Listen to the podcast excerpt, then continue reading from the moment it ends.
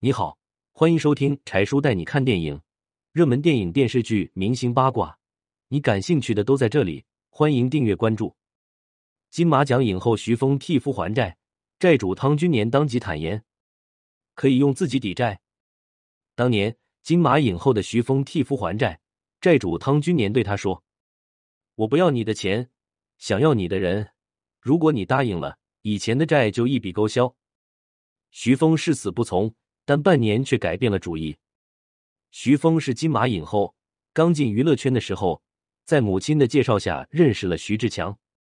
徐志强是徐峰母亲一个朋友的儿子，那时母亲病危，要徐峰嫁给徐志强。为了完成母亲的遗愿，徐峰只好履行这场父母包办的婚姻，和徐志强结婚了。但婚后他才发现，徐志强是一个好吃懒做的人。整天游手好闲，一无所事。徐峰看不下去，便劝他去找点事做。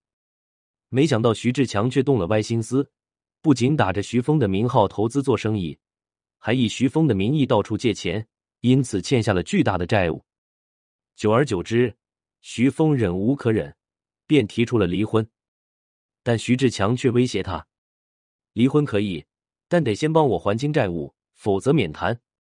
虽然背负着巨额的债务，但是为了摆脱徐志强，徐峰还是答应了这个要求。为了还偿这笔债务，徐峰一口气接了六部戏。每拍完一部戏，他就带着片酬去找债主还钱。有一次，因为被讨债的人逼得太紧，徐峰冲进其中一个债主的办公室，拍着桌子扔下一句铿锵有力的话：“如今我已经在拍戏赚钱还债了，你若追得太紧，把我抓去坐牢的话。”对大家都没有好处，你的债我一定会还，但你得给我时间，请相信我，我说到做到。这个债主在惊讶的同时，也被徐峰的美貌和气质所吸引。这个债主就是汤君年，汤君年就是汤臣集团的总裁，家财万贯，年轻有为，但是三十多岁还没有结婚。徐峰替夫还债的经历让汤君年十分动容。于是便开始对这个固执有担当的女人产生了强烈的兴趣。他不要钱，选择要人。他对徐峰说：“我不要你还钱了，我喜欢你，你跟我谈恋爱吧，所有债务都一笔勾销。”但徐峰本性倔强，誓死不从，结果反而激起了汤君年更大的兴趣，便开始对他展开了热烈。他常常以谈事为由，隔三差五去徐峰的剧组探班，被徐峰发现之后。就称是怕他跑路，所以要盯着他。得知徐峰因拍戏经常忘记吃饭后，就贴心的给他送饭，要不就开车接他去吃饭。他还会专门派车接送，时不时送鲜花，搞烛光晚餐。当徐峰再次找到汤君年还债时，却被他的助理带去酒店大堂，深情款款的向他求婚。随着两人的相处，徐峰也被汤君年的体贴入微所打动，于是答应了他的追求。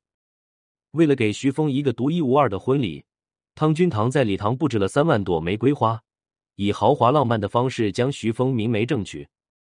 婚后，徐峰为汤君年生下了两个孩子，然后就退出了影坛，全心在家相夫教子。但闲不住的他想找点事做，汤君年就拿出了四百万支持他干事业，徐峰便从荧幕前转到幕后，拍出了《霸王别姬》的千古绝唱。徐峰和汤君年的爱情故事就像是一部偶像剧，奇特又浪漫。但徐峰勇敢担当的品格，为他赢得了一个美好的人生。很多时候，人的命运并不是注定的，而是在于奋斗拼搏。文梁小黎，编辑之余。